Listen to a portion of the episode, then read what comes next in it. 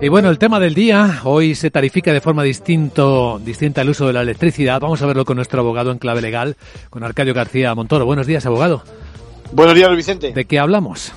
Pues de eso que nos va a afectar a todos la entrada en vigor de dicho modelo de consumo y, y, que vamos a ver esa nueva factura eléctrica y con ella la preocupación de todos por ahorrar ajustándonos en lo posible a las horas valle, ¿no?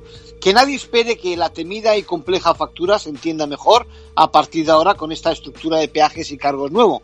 Y bueno, y por otra parte recordemos que en el caso de los consumidores que seguimos en el mercado libre, se nos va a adaptar el precio del contrato de manera que sufriremos esa diferencia de costes regulados. La verdad es que es fácil que la factura suba, además de que bueno, de que se acelere la avalancha de ofertas que nos van a animar a cambiar de comercializador, algo que, por cierto, tiene cierto riesgo de que lo hagan sin nuestro permiso. Ah, pero eso no puede ser, ¿no? No pueden cambiarnos de compañía sin nuestro consentimiento.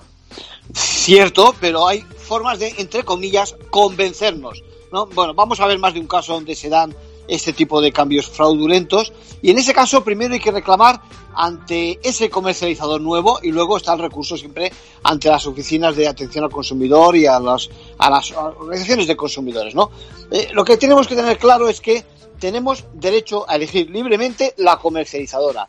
Y si decidimos hacerlo, ojo que ese proceso es gratuito, que no tienes que hacer nada, porque el nuevo comercializador tiene la obligación de hacer esos trámites sin costes y, por supuesto, sin servicios adicionales. ¿Una conclusión? Bueno, pues mucha atención. Recomendamos también la página de la CNMC, que tiene mucha información práctica sobre esa nueva factura eléctrica. Gracias, abogado.